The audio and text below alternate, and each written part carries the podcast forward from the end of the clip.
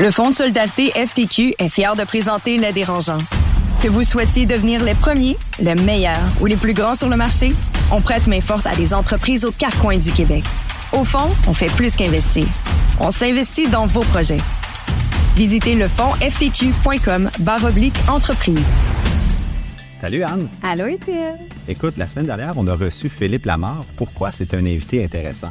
Bien, Philippe, c'est un personnage, il est provocateur, irrévérencieux. C'est vraiment quelqu'un de passionné, passionnant aussi, euh, avec qui on a eu une belle conversation. Il est resté pertinent pendant plus que 20 ans dans l'univers euh, média, malgré les changements technologiques, les nouveaux joueurs qui sont arrivés, la fameuse loi C18 dont on a parlé aussi. C'est vraiment quelqu'un qui a su s'ajuster puis continuer à foncer puis se démarquer dans un univers très compétitif. Ça met la table pour notre CA de cette semaine sur les réseaux sociaux. On écoute ça à l'instant. Ils font le tour du monde. Signent de gros contrats. Écœurent pas mal de monde. Et nous racontent tout ça. Voici les dérangeants.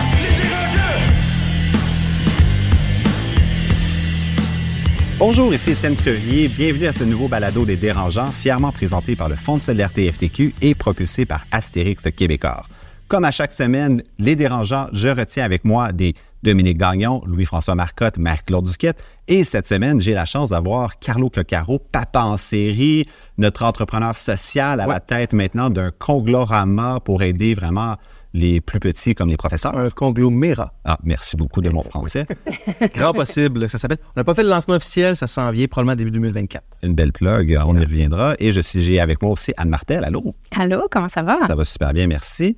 Donc, Les Dérangeants, le podcast de la nouvelle génération des entrepreneurs au Québec. Cette semaine, à notre CA, on aborde le sujet des réseaux sociaux. Est-ce que c'est possible comme entrepreneur de vivre la grande déconnexion et d'avoir du succès en affaires sans être sur les médias sociaux tels que Facebook, Twitter, YouTube? Est-ce que c'est une nouvelle mode que d'être en dehors des réseaux sociaux ou c'est une façon de vivre le kumbaya, d'être vraiment en harmonie avec la nature? Donc, l'entrepreneur moderne, est-ce que c'est via les réseaux sociaux ou sans les réseaux sociaux? Mais avant de tomber dans notre CA, je vais prendre de vos nouvelles, mesdames et messieurs. Je vais commencer avec toi, Carlo. Comment ça va? Ça va bien, ça va bien. pour nous autres, moi, je suis en éducation, la période là, où à novembre, c'est super intense. On est épuisé. Mon équipe, je les sens heureux, mais à bout, puis un peu euh, stretchés de tout ce qu'ils ont à faire. Aujourd'hui, j'aimerais ça vous parler de. Je suis euh, impliqué dans le Club Richelieu Montréal depuis 5-6 ans maintenant.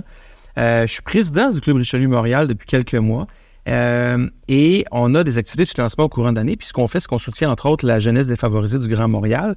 Puis en même temps, c'est un club d'amitié et un club d'entraide d'affaires. Puis euh, on a eu un événement en Huître, en folie, ça s'appelle, en novembre dernier. Là, on est dans une campagne de financement pour ramasser les sous pour envoyer des jeunes dans des camps d'été. Euh, puis je suis juste, moi, un peu flabbergasté par ça. Moi, je suis un entrepreneur social, mais je pas tant de bénévolat. Ce que je fais au quotidien, je trouve que c'est déjà assez de une forme de bénévolat puis de, faire une différence. Je suis pas motivé par l'argent, je suis tout le temps en train d'en donner aux autres, mais je suis impliqué là-dedans, puis je, vois du monde de tous les horizons, de tous âges, s'impliquer pour la, jeunesse, jusqu'à, tu sais, on, a fait l'événement en Duitre, auquel j'ai très peu participé en planification, mais le jour même, j'étais là, je suis resté très, très tard. Puis il y avait des gens... Euh, tu sais, qui était rendu minuit et demi. Il y avait des meules de fromage complètes non utilisées qui sont allés les porter euh, à la Dauphinelle, qui est un, centre pour femmes euh, et, familles, pour être sûr que ça soit bien utilisé. Tu sais, du monde dévoué, qui n'ont pas besoin de faire ça dans la vie. Euh, moi, ça m'a touché parce que ça m'a ému. Puis je, suis tellement fier du Club Richelieu Montréal, puis de la cause qu'on soutient. Puis c'est un peu francophone aussi.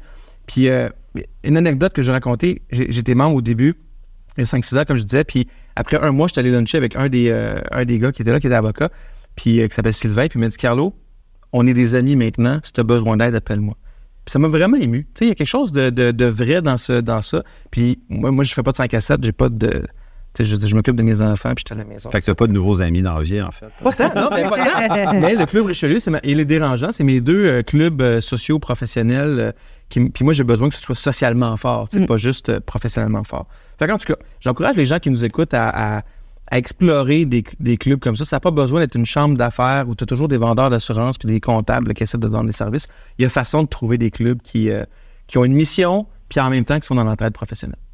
Ben écoute, euh, super inspirant. J'ai envie de rebondir là-dessus parce que même moi, je vais faire un, peu de promotion Sur le premier club qui m'a fait un, coup de pouce quand je me suis lancé en affaires, c'est Futurpreneur, qui était auparavant en fait la Fondation canadienne des jeunes entrepreneurs. C'était un peu trop long à prononcer, donc ils l'ont shorten pour être Futurpreneur. C'est le premier conseil d'administration que j'ai la chance de participer qui n'est pas au Québec. Donc le siège social est à Toronto. Puis ça change vraiment la dynamique, la perspective. Donc nos boards sont naturellement en Zoom la majeure partie du temps, mais trois fois par année, on y va, c'est une journée complète. Ça me fait vraiment voir des nouveaux horizons. Et en ce moment, en fait, Futurpreneurs ont lancé leur guide d'achat de Noël. Donc, si jamais vous, vous n'avez pas encore fini votre liste d'achat, vous êtes sur Amazon, puis vous êtes tanné de vous faire pousser, dans le fond, du papier et euh, du papier de toilette parce que c'est ça que vous avez acheté la dernière fois. Oui, parce que c'est un super cadeau de Noël. Exactement. Moi, j'ai acheté un couvert de bol de toilette récemment, puis là, ils m'en proposent vraiment d'autres. Comme si j'allais vraiment, j'étais rendu un spécialiste et un fan de bol de toilette. Un grand utilisateur. Amazon te connaît bien. c'est blague à part. En fait, le guide d'achat de Noël de Futurpreneur, c'est des entreprises vraiment de, euh, d'un océan à l'autre au Canada qui ont deux ans d'existence sous moins et qui viennent de se lancer en affaires. Donc, pour vraiment donner un coup de pouce à un entrepreneur, oui, local, puis aussi parce qu'en fait, la magie des fêtes, c'est le bon moment de redonner. Bien, achetez local, allez voir le guide d'achat. Et c'est beaucoup des entreprises qui ont déjà un e-commerce. C'est tellement facile maintenant. Et vous allez le recevoir à temps parce qu'il n'y a pas nécessairement un, un bottleneck dans le grand centre de distribution comme un Amazon. Fait futurpreneur.ca, c'est vraiment une bonne façon de venir encourager notre économie d'ici. Anne, à ton tour, comment ça va? Bien, ça va bien. Écoutez, euh, moi, je, je, vous écoute puis euh, je vous envie. C'est des belles causes à supporter. Ouais. non, mais c'est le fun, le fun d'entendre ça. Très bonne idée hein, pour les cadeaux de Noël. Puis, tu sais, des beaux petits bas de Noël avec je, des Je trouvais poche euh, le dernier épisode d'avoir fait la grincheuse. Là, fait que je voulais ramener magie de Noël plus positive. oui, mais c'est dans un meilleur vibe, je pense, parce que je reviens de, je reviens de vacances. J'ai pris quelques jours. C'est ma pause annuelle. Euh, je suis une de ces personnes, oui, qui va à Art Basel, Miami, puis vous pouvez me juger, c'est correct. Moi, c'est ma pause en Je savais même pas c'était où. Oui, effectivement.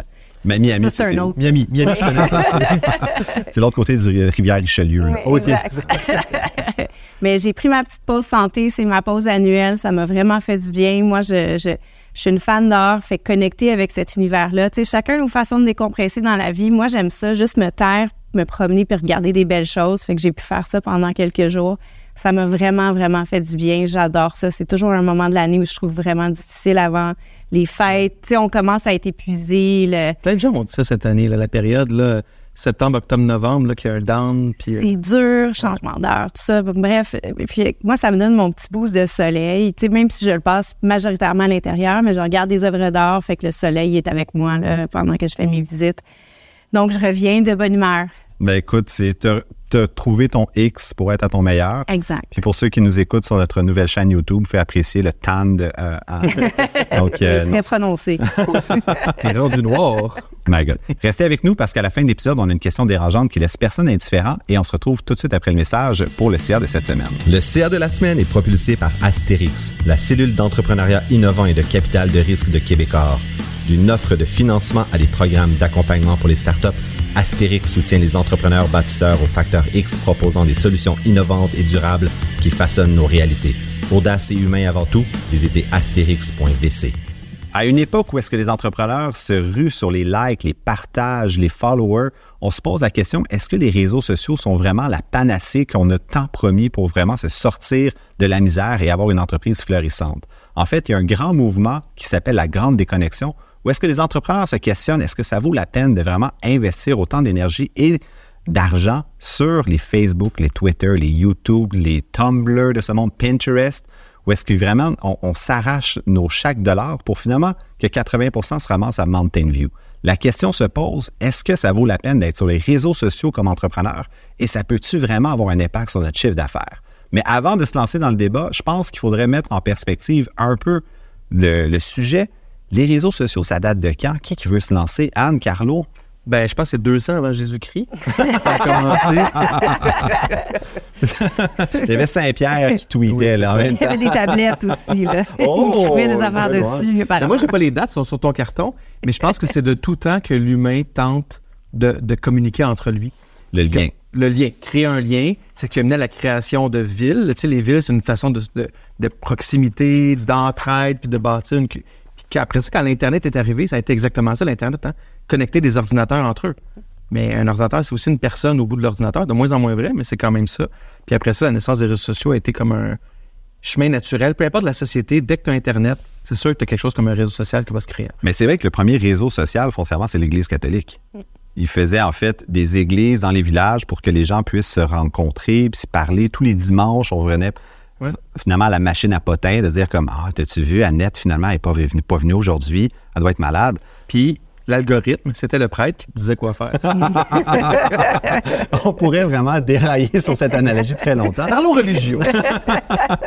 Mais tu as eu raison, en fait, en 97, c'était le premier média social qui euh, a vu le jour, qui s'appelait, euh, mon Dieu, j'ai oublié ma note, mais c'était Six Degrees. Six Degrees a été vendu, en fait, pour 125 millions et il y avait un million d'utilisateurs, puis ça n'a pas vraiment fait long feu. Ça a été remplacé par, en fait, ben, le deuxième vraiment à être répertorié sur, dans notre recherche, c'était Hot or Not. Am I hot or not? Tu pouvais dire oui, non, oui, non, puis là, tu te retrouvais avec You un Look reg- Good, là? ben, Do You Look Good était un- vraiment la version canadienne de ça, en un certain sens. Et c'était Hot or Not, c'était le site web qui a inspiré Mark Zuckerberg pour faire le- la première version de Face Mash, qui était dans le fond une version euh, Harvard et Stanford de ce site-là. On a eu Friendster en 2002, en fait, qui a pas vraiment connu un grand succès, pour finalement arriver au MySpace de 2003. Ouais. Et moi, j'ai une anecdote là-dessus parce que j'ai eu mon neveu de 12 ans qui disait Ça serait tellement le fun si sur ma page Facebook, mes amis pouvaient entendre la musique que j'aime. Suis comme Oh mon Dieu, on a fait un grand cercle et on est revenu à MySpace. on a fait le tour. je comprends pas pourquoi ils n'ont pas inventé ça. Je suis comme Ouais, là, ce qui était. Tu dis excellente idée d'entreprise, Là- mets-toi là-dessus. Avez-vous été sur MySpace? Est-ce que vous étiez dessus ou on est trop, on est, on est trop vieux, on est trop jeune? Moi, je l'ai eu, je Ouais. pense, six mois OK. avant qu'il soit vendu. Euh, C'était au groupe de News Corp, Mm-hmm. Robert Murdoch. Puis là, ils ont comme fait un, un shutdown, puis ils l'ont revamp. Oui. Ouais, puis on- mais- mais c'est parce qu'ils n'ont pas réussi à avoir le bon modèle d'affaires parce qu'ils allaient en publicité traditionnelle, c'est du coup par mille puis tout ça. Oui. Et ça, ça n'a pas marché pour ce type de réseau. Ben, en effet. Toi, t'avais-tu un MySpace? Anne? Non, j'ai- j'en ai pas eu. Bon, écoute. Fait que c'est, on, on a, c'est encore un petit peu trop. C'est 2003, où est-ce que finalement, 2003-2005, c'est vraiment l'arrivée de, de Facebook. On a tous vu le film de Social Network. Ouais. Pour nos auditeurs, ils n'ont pas vu. sur euh, Facebook et YouTube. Pour vrai? T'as pas vu le film? Écoute, je te le recommande. C'est quand même, ça vaut la peine. On peut voir Justin Timberlake en vrai douchebag. C'est quand même très drôle. Euh, 2006, on a l'explosion de Twitter. En fait, LinkedIn est arrivé à peu près dans les mêmes années. 2007, de- YouTube, c'est 2005, mais c'est vraiment l'éclosion en 2007 qui commence à faire ses partenaires. Et tout ça, juste pour mettre la table, en fait, où est-ce que c'est un après l'autre. Et l'avènement du hashtag en 2007 et finalement des emojis qui sont arrivés à peu près autour de 2010, c'est là vraiment que ça l'a fait qu'on voit les, les chiffres où est-ce que tous les, les réseaux sociaux commencent à vraiment monétiser, à créer un engouement et un modèle d'affaires qui se tient. Là, on pourrait tomber dans les Instagram, dans les Snapchat, les Pinterest de ce monde, mais je pense qu'on Et on connaît pourrait même dire que. Google a tenté à plein de reprises de créer son propre réseau social sans succès. Puis quand on pense que Google n'est pas une entreprise qui a plus de moyens que Google pour créer du logiciel puis euh, monétiser un bassin de population, puis eux, il y avait un... un- comment ça s'appelait? J'ai un blanc. Sur Le Circle, là, quelque chose comme ça. Ouais, mais en tout cas, ils ont essayé, ils ont poussé, ils ont poussé, ça n'a pas marché. Fait qu'il y a quand même une recette qui fonctionne pas tout le temps, ou en tout cas, il faut trouver la bonne, le bon dosage et la bonne recette pour que ça fonctionne un réseau social. En fait, tu as raison. Google, c'était en 2011, qui s'appelait Google 2012, on a la date où est-ce que, en fait, Facebook a atteint un milliard d'utilisateurs et vraiment s'impose de manière euh, dominante euh, avec Meta et euh, plus tard. En fait, juste pour nos auditeurs mettre la table, au Canada, c'est 83% des internautes qui ont un compte Facebook, comparativement à 77% pour Messenger et 57% pour Instagram. Mais 83% de la population d'un pays qui est sur Les internautes. Les ça inclut, mettons, les 0, euh, 0,8 ans. Parce que, tu sais, même, mon chien a un compte Facebook. fait que-? Ah oui. Mais il s'appelle Basquiat quand même. Ça vaut la. tu sais, C'est c'est un grand artiste. Oui. Mais en fait, et euh, 63% des internautes canadiens ont également un compte YouTube, Twitter ou TikTok. Donc, c'est pas seulement d'avoir un compte, mais en fait, 63% sont sur les, a- les- les- les réseaux sociaux. Puis, c'est 33,10 millions d'utilisateurs au Canada en janvier 2023, ou soit 85,7% de la population totale qui est sur Facebook. C'est quand même fascinant, là. Je veux dire, c'est une taxe monumentale d'être capable. Quand tu es un annonceur, tu es une entreprise, tu sais, est-ce que je vais sur TVA? Je vais-tu sur canoë.ca? on s'entend, tu te poses pas la question, tu vas sur Facebook, tu es sûr de rejoindre tout le monde. Ouais. Est-ce que vous avez ce même réflexe-là dans vos entreprises? Mais pour revenir à ta question initiale, euh, tu sais, est-ce qu'on peut se permettre de ne pas être sur les réseaux sociaux comme entrepreneur? Je pense que la réponse, c'est non. Euh, moi, j'ai une, une relation amoureuse avec les réseaux sociaux. euh, puis la seule raison pour laquelle j'ai embarqué sur Facebook au début, puisque moi, j'avais dans ma tête, c'est comme non, j'irai jamais là. Ça m'intéresse pas. Puis ça fait un peu euh, vieillot, mon affaire, mais j'étais comme, j'ai pas ce besoin-là, j'irai pas étaler ma vie puis mes enfants là-dessus. Tu voulais être le dernier des Mohicans, là, tu voulais... euh, J'avais une fierté, là. J'étais pas, j'étais loin d'être le dernier, mais j'avais une fierté. Puis moi, c'était en 2009-2010 que j'étais allé sur Facebook parce que il y avait, j'ai eu un conflit légal, ça a duré 11 mois en cours supérieure, c'était l'enfer.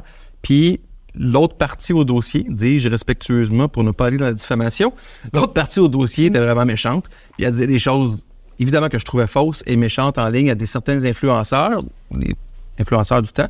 Euh, puis ça, ça parlait dans mon dos. Mais j'étais pas là. Fait que c'est comme si tu as une place publique, les gens parlent de toi, puis t'es pas là. Fait que là, j'ai dit, OK, il faut que j'y aille pour au moins être témoin. Parce que là, c'est des gens qui m'envoyaient ça. Hey, by the way, Carlo, on parle de toi, puis ça. Puis moi, je suis comme un esprit combatif quand même. Puis euh, là, j'étais OK, je vais y aller, puis ça. Puis depuis, j'y suis, mais mon profil est 100% public. Moi, je vois ça comme un, Une vitrine. Je mets, je dis, mes enfants n'ont aucune photo d'eux sur Facebook. Je parle, je parle pas de mon chien, je parle pas de. C'est juste une critique, mais moi, j'ai pas besoin de ça. Fait que je- mes affaires d'entreprise, mes, mes causes que je propulse, c'est là. Mais je ne traite pas d'être là. Mais la question qui se pose, est-ce que tu gères ton Facebook de la même façon que ton LinkedIn, que ton Twitter? Est-ce que tu as une stratégie différente par Euh, plateforme? J'ai pas de stratégie. euh, mettons comme entrepreneur. Comme entreprise, c'est autre chose. Mais comme entrepreneur, j'ai pas de stratégie vraiment. Euh, la réponse, c'est non. Je pense que n'importe quel euh, quelqu'un qui connaît un peu les réseaux sociaux va dire fais pas ça. Là, mettre les mêmes affaires partout, c'est clair que ça marche pas. Ils ont des crowds différents, puis il y a des choses qui marchent différemment. Mais ce que je dirais, par exemple, mon, mon Facebook, je mets tout ce qui me passe par la tête professionnel. Puis ça veut dire un post par euh, deux semaines, même pas, un post par mois, je pense. J'ai jamais ce réflexe-là. LinkedIn, par exemple, LinkedIn est en forte hausse. hein. Depuis que le rachat par Microsoft, LinkedIn est en forte hausse. Euh, Puis là, c'est le fun LinkedIn parce que moi, au moins, je- tu sais, c'est pas juste dans avoir des clics, c'est que tu peux connecter avec 10 personnes clés Ouais. sur LinkedIn de par leur poste, leur employeur ou leur, leur- leur zone d'influence. Et ça, je trouve ça extrêmement puissant. C'est attendu via LinkedIn aussi que tu peux contacter des gens que tu connais pas. Exact. Ce qui n'est pas le cas sur Facebook.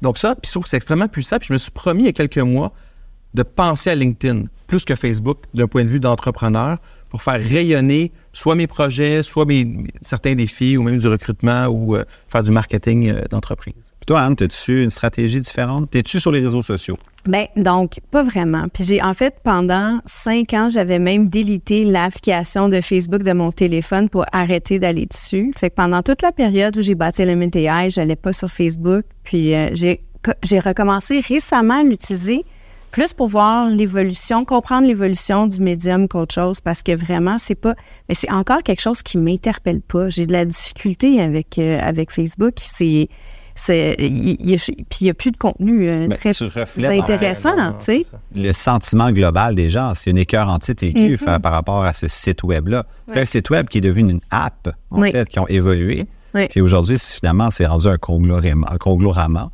Euh, puis on, on peut différa- difficilement s'en dissocier, mais C'est toujours conglomérat le mot. Hein? Va. On va essayer de dire conglomérat. Merci, Carlo. Tu parlais dans ton entreprise, c'est une stratégie différente. Est-ce que c'est toi qui fais ta stratégie réseaux sociaux? Moi, là, mon équipe arrête pas de me dire depuis 6-7 ans, Carlo, ça nous prend quelqu'un aux réseaux sociaux. Mm. Puis, puis je je suis pas capable D'en venir à ce salaire-là. Non, je suis pas capable de dire je vais mettre 50 000 là-dessus. Je- puis je trouve que moi, le chemin est tellement loin entre réseau social, post, like, engagement, commentaires et revenus. Tu sais, je, je trouve ça, là, la courbe est tellement floue Mais ce qui est fascinant, et éloignée. dans ton dans le grand possible, Ouais. qui est dans le fond ton, ton holding, on va dire ça comme ça, tu as aidé son enfant.com. Qui, qui- qui vise à communiquer le plus possible avec les gens. Moi, je me souviens, on se connaissait pas, puis on avait un ami commun qui disait il faudrait que tu rencontres Carlo, ça serait un super bon dérangeant. Il y a 55 000 Ouais. followers sur aidersonenfant.com. Ça, c'est en 2016. Puis j'ai dit ah, ben c'est sûr que c'est une machine de guerre, ce Hey, gars-là. Sais-tu quoi? Le meilleur move que j'ai fait avec aider son enfant au début, début, c'est on mettait de la pub, on payait pour. euh, tu pouvais payer pour avoir des likes. Mais pas payer euh, des, une famille indienne, là. Payer pour que ton, ton brand circule. Puis le call to action, c'était euh, liker Liker. la page. J'ai investi, ça me coûtait euh, entre 5 et 10 sous du like. Vraiment pas beaucoup, parce que le brand était tellement bon, tellement fort, qu'on est monté, a- on, on publiait des choses, tout ça, mais je pense que 80 000 des, 100 des 130 000 qu'on a maintenant, Mm-hmm. c'est cette stratégie-là. Et cette stratégie-là a fait un monde de différence, soit pour toi, tu as fait, oh my God, ça nous a donné un niveau de crédibilité Mhm. tellement Ouais. plus grand. Mais entre toi puis moi, c'était du vide. Oui, mais C'était pas vide ce qu'on faisait. Mais c'est juste des likes. mais t'as-tu monétisé ça un jour dans ta vie? On l'a ben, on l'a monétisé de plein de façons en notoriété. Fait que C'est-à-dire que plus il y a de gens qui, qui- qui te suivent, plus il y a de gens qui reçoivent tes posts, c'est encore beaucoup plus vrai avant que maintenant.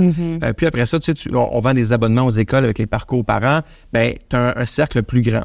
L'erreur qu'on a faite, par exemple, pour revenir à la question de on a-tu quelqu'un à l'interne, on n'a pas entretenu bien ce réseau-là. Oui, on a 130 000 maintenant, mais puis les algorithmes sont tellement intenses que si on met une nouvelle maintenant, il y a 3 à 5 de notre crowd qui le voit. Ça, c'est 5 000 personnes. Mm-hmm. Fait que Facebook veut qu'on mette de l'argent pour que le 5 000 devienne un 25 000 ou un 50 000. Puis comme notre communauté n'est pas si engagée que ça, parce que c'est une job à temps plein, là, entretenir une communauté, que je te dirais que c'est un. Le 130 000 marque les esprits, comme ça a fait avec toi, puis comme ça fait qu'un paquet de partenaires qu'on a rencontrés à gauche et à droite, qui nous donnent une crédibilité beaucoup plus grande à cause de ça. Mais en termes de revenus. Euh, T'as pas un, t'as pas un directement, je revenu passif. Non. Fait que Est-ce que les réseaux sociaux impactent le chiffre d'affaires d'une entreprise, Anne? Mais je pense que ça peut, mais il faut toujours, comme dans n'importe quoi, avoir une stratégie puis comprendre qu'est-ce qu'on essaie de faire avec ces outils-là. Puis moi, je pense qu'il n'y a pas assez d'entrepreneurs qui se posent la question. Fait qu'ils veulent la visibilité de la marque, mais après ça, ils sont pas capables de gérer cette visibilité-là après. Tu sais, comme ce que tu disais, ça prend quelqu'un pour gérer ça. Mais quand tu es visible, quand tu t'exposes, tu t'exposes aussi à de la critique. Fait qu'il faut que tu sois là pour y répondre. Puis je pense que c'est là qu'on on se perd là-dedans. On comprend pas nos objectifs business à euh, travailler avec ces communautés-là. Fait qu'il faut vraiment les comprendre. Puis faut, c'est avec ça qu'on est capable de voir s'il y a un réel retour sur l'investissement. Ah, Moi, la réalité, c'est que le grand danger, c'est. J'entends tellement trop d'entrepreneurs dire si ça marche, tant mieux. Puis ça marche pas, bah, c'est pas grave, c'est un coup d'épée dans l'eau. Mais non, Non, le coup d'épée dans l'eau, c'est pire. Tu peux avoir un, dans le fond, un backlash complet oui. de ta marque, puis tu seras juste, tu vas perdre le contrôle. oui, tout à fait. Mais moi, ce qui m'intéresse, en fait, c'est que je pense qu'à Element AI, les réseaux sociaux vous ont aidé un petit peu. Que- c'est- sûr. C'est sûr que nous, on a comme eu un accident de parcours, mais tu vois, moi, j'essayais euh, d'employer une, une stratégie de PR traditionnelle au début. Fait qu'on a fait un lancement, on a fait comme une annonce publique, vraiment comme article dans le journal, mais en fait, ce qui a déboulé de ça, c'est qu'il y a quelqu'un qui a fait un tweet, euh, Eric Schmidt, qui est le chairman de, de Google, qui a fait un tweet qui était pour nous PDG de Google, je pense, à l'époque. pour là. nous féliciter de, de- du démarrage de cette entreprise-là. Et donc, ça, ça a comme fait effet boule de neige. Fait que ce tweet-là nous a ensuite fait exploser notre pipeline de clients potentiels. On est passé de zéro, compagnie pas existante, à quelque chose comme 150 millions de, de pipelines qualifiés tout genre deux semaines. Vous aviez le- un- une, une capture d'écran Ben, du commentaire de Rick. Ben, je veux dire, je, je, on- je l'ai mis à un moment donné quand je fais, quand on a vendu à ServiceNow, on- je leur ai fait la, la revue média. Eux, ils étaient fascinés par les chiffres qu'on était capable d'aller chercher, même, en intérêt pour l'entreprise, parce qu'on est en- une entreprise de software qui vend à, à- à des compagnies, là, je veux dire, on rejoint pas le, le- le consommateur directement. Puis même à ça, je pense qu'on a vendu, on avait euh, un bon 40 000 followers. Tu sais, je veux dire, c'est Ouais. beaucoup là, en, en enterprise software. énorme. Il personne qui a ça. Là. Fait que, tu sais, je veux dire, je pense, euh, f- faudrait, faudrait que je me remette un peu dans le bain puis je regarde, là, mais tu sais, je veux dire, on dépassait de loin OpenAI là, quand on a Mais moi, j'essaie de comprendre réalistement comment tu as Eric Schmidt qui arrive sur la nouvelle du- de la création de ton entreprise. Ouais. Comment tu as fait ça? Ben ça, ça, on a- il y a eu un coup de chance, puis un, ben, le, le coup de génie, c'est qu'on s'est, on s'est exposé à ce que le coup de chance peut s'arriver. La chance, c'est de la persévérance. Oui, ben c'est ça. C'est toujours le mix des deux, mais c'est ça. Donc, dans notre contexte d'annonce plus traditionnelle, le truc, c'est qu'il y a des gens qui suivaient, par exemple, Yoshua, dont, euh, dont euh, quelqu'un qui écrit pour Wired, fait qu'il a fait un article sur la lancée de notre compagnie parce qu'il était bien excité de ça. Fait que c'est là, c'est donc ça vient d'un article de Wired. Là, c'est ça la chaîne. Mais reste que, tu sais, c'est le c'est le tweet qui a quand même tout fait fracasser, là, tu sais. C'est fascinant parce que d'avoir cette stratégie-là, tu mets ça dans ton plan d'affaires au début. Je vais lancer une entreprise, puis je vais avoir le PDG du GAFA qui va tweeter sur moi. C'est ça, ma- je- oh, que tous les investisseurs te riraient. C'est comme de demander, euh, je vais demander à mon, mon gestionnaire de communauté, Ouais. peux-tu me faire quelque chose de viral, s'il te plaît, demain matin? C'est comme, c'est pas une stratégie en soi. ça, Non, non, là. c'est un vœu pieux ou c'est un souhait. Puis, puis c'est difficile comme entrepreneur ou comme entreprise de ne pas tomber dans l'ego. Tu sais, l'ego de l'entreprise, c'est, hey, absolument. on- euh, je vous donne un exemple. Avec, euh, avec aider son enfant encore, on, On produit beaucoup, beaucoup de contenu pour les parents. Puis on, on a une stagiaire à l'interne en réseaux sociaux qui s'appelle Annick, extraordinaire, qui s'en va en décembre, mais qui, qui, qui poste un paquet de shorts basés sur nos contenus. Fait qu'il y a- il y a certains de nos, nos shorts ou notre, nos, nos formats, courts-formats qu'on a sur Facebook, sur YouTube, qui ont 150 000 vues. C'est cool. C'est énorme. Quand tu regardes la stat, tu fais Oh my God, c'est donc bien cool. Ça, c'est de l'ego. Mais oui, puis après, il se passe quoi après avec ça? Ça donne ça. quoi? Puis je pense que ça donne quelque chose. Tu sais, je suis pas cave, là. C'est sûr que ça fait 150 000 points de contact avec ta marque. Puis peut-être que dans ces 50 000-là, il y a 6 directions d'école, puis euh, 150 parents potentiels qui peuvent en parler à leur direction d'école. Oui, c'est sûr. Puis, puis après ça, quand ils reçoivent nos publicités, on fait Ah oui, j'ai vu une vidéo. Mais je trouve ça tellement lourd et flou comme processus que moi, ça me retient tout le temps. Puis mon équipe me dit Comment on remplace Annick? Comment on va remplacer Annick? Puis à chaque fois, je dis Eh, t- j'ai d'autres priorités. Ça me fait mal au cœur parce que j'aimerais ça dire on continue à pousser dans, dans cette veine-là. Puis ils me disent Mais là, si on arrête, ça va retomber nos affaires. Ils ont raison. Mais en tout cas, c'est comme bien euh, challengeant. Rentrer dans l'algorithme, c'est comme addictif au final. Mhm. Une Oui. fois que tu es dedans, tu veux rester dedans, tu veux garder ta place. Mais moi, ce qui me fascine toujours, c'est de dire qu'en budget publicitaire dans le monde, c'est 80% va à Mountain View, va finalement à Google, Facebook, euh, tu- ben, c'est ça, Google, Facebook, Amazon, Apple aussi un petit peu. un mais- petit peu, mais très peu. Ouais. Puis en fait, Et TikTok aussi maintenant. C'est quoi les, inconvénients, en fait, d'être sur les réseaux sociaux? On a beaucoup parlé des avantages, créer un écosystème, on était capable d'entrer en relation, mais dans le fond, est-ce qu'on se fait violence à nous-mêmes en étant là-dessus? Je pense que je pense que les, difficultés, certainement, c'est le temps que ça prend. Le- je veux dire, pour bâtir du contenu de qualité puis qui va avoir le genre de reach que tu espères que ça va avoir, il faut que tu investisses tant d'argent. Puis moi, je reste encore avec la ligne que ton ROI est difficilement quantifiable, mesurable à la fin. Fait Ce qui était c'est- la promesse initiale. C'est-à-dire, là, tu es à TV, tu ne Ben oui. sais pas combien vraiment de personnes se rejoignent. Il y avait promis plus d'analytics. Ben oui. Ça reste encore flou. Oui, c'est ça. Fait que moi, je trouve que c'est c'est vraiment là que le bas blesse, c'est de dire, euh, t'as pas vraiment de visibilité sur si ton reach il est si bon que ça, puis la, la qualité aussi euh, du reach que tu vas aller chercher. Tu sais, tu regardes des annonceurs plus traditionnels, tu sais, tu sais la perso le, le, persona exact des, des, des gens que tu vas targeter si tu fais une pub pendant, euh, pendant un match de hockey. C'est assez clair là, qui va être là. Euh, évidemment, tu es capable d'aller chercher ces, des bassins très, très, très précis euh, avec, euh, avec les médias sociaux, mais reste que comprendre vraiment l'incitatif de conversion, on pensait avoir bien plus d'informations là-dessus, puis comme pas dilué, là. finalement. On est rendu saturé. C'est vrai, en fait, qu'on voit beaucoup, sais, avec la loi C-18, puis on en a parlé avec Philippe Lavande dans son épisode, que lui, ça l'a complètement chamboulé son modèle d'affaires. Ouais. Nous, tu sais, juste dans les dérangeants, puis moi, toutes mes entreprises, en fait, euh, on a, je n'affiche plus sur Meta en support à la loi Tu t'affiches C-18. plus ou tu mets plus d'argent? Je mets plus d'argent. Bon, J'affiche, oui, c'est vrai. Je fais du organique. Mais la réalité, c'est que ce qui m'a fasciné dans le, les états financiers de Facebook, finalement, ça n'a eu aucun fucking impact. Ouais, le boycott euh, des, des grands. euh, Des grands médias, les, Les syndicats, euh, ça l'a vraiment eu. On a, je pense que c'était 53 dollars par utilisateur au Canada, qui puis finalement, il y, a, il y a trois mois, ils ont publié, c'est rendu à 55. Fait qu'ils ont encore de la croissance. Finalement, de ne pas être sur les réseaux sociaux puis de boycotter, tu laisses juste plus de place à ta compétition pour acheter pour moins cher. Leur CPM, finalement, diminue. Puis c'est purement idéologique, ça me fascine. Moi, j'ai- deux opinions à la question, tu sais, est-ce qu'on peut se permettre de ne pas y être? Je reviens à mon exemple de la place publique. Imagine, tu es un commerçant, tu as, un, un étalage de, de légumes que tu vends, puis que tu as une place publique qui est là. Tu peux-tu te permettre de rester dans ton coin, dans ta ruelle? Mm. Ben, oui, si tu veux pas vendre. Sinon, il faut que tu fasses quoi? Il faut que tu affiches comme dans le temps. Tu sais, les gros panneaux publicitaires, les journaux, ça coûtait une fortune. C'était des 8-10 000 piastres pour une demi-page ou une page pleine dans le journal. La place publique, tu n'as pas le choix d'y aller. On va pas dire que c'est bien, mais c'est l'écosystème dans lequel on est. Puis il y a l'influenceur Gary Vee, je sais pas si vous le connaissez. Euh, puis j'encourage les gens à aller voir parce que c'est extrêmement intéressant ce qu'il fait. Lui, il est pro réseaux sociaux parce qu'il dit c'est pour la première fois de l'humanité, on peut rejoindre n'importe qui sur la Terre. Tu l'as dit, je pense que le, le- le deux tiers ou trois quarts de la population est connectée à un, à un réseau social. Et ça, c'est extrêmement puissant pour une entreprise ou un entrepreneur.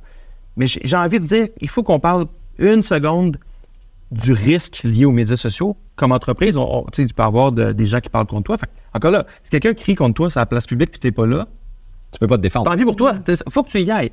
Mais en même temps, il y a des risques technologiques, il y a des risques d'espionnage, il y a le contrôle de l'information. Puis comme entreprise, là, on n'est pas des bons, euh, on n'est pas des bons politiciens puis des bons euh, politiques. On suit la société. Et moi, j'encourage les, po- les politiciens puis les, les- les politiques au sens large à réglementer ça parce que sinon, ça s'en va dans n'importe quelle direction, mais celle qui va plaire au Facebook, Google, Amazon, TikTok de ce monde, euh, qui des fois, tu sais, je veux dire, des fois, ça sert à des gouvernements. TikTok, là, moi, je pense que ça sert au gouvernement chinois. C'est pas vrai que c'est une entreprise indépendante. Il n'y a aucune entreprise indépendante en Chine. Ils sont toutes contrôlées d'une façon ou d'une autre par le, le Parti communiste chinois. Mais on fait partie de ça. Fait que comme entrepreneur, on a des choix à faire, mais nous, on a la responsabilité de créer de la valeur pour nos actionnaires quand on voit ça de façon bien, bien euh, étroite. Tunnel, ouais. Fait que, moi, j'encourage les gouvernements à réglementer ça. Puis ça, sans parler des effets négatifs sur les jeunes, les jeunes et les, les gens en général. Et en 140 caractères, euh, juste pour faire un petit clin d'œil à notre Twitter fa- favori, notre X maintenant, qu'il faut dire. Anne, ça serait quoi ta recommandation pour les entrepreneurs qui nous écoutent? Comment dealer avec les réseaux sociaux? Bien, allez-y intelligemment. OK? mais- très bon.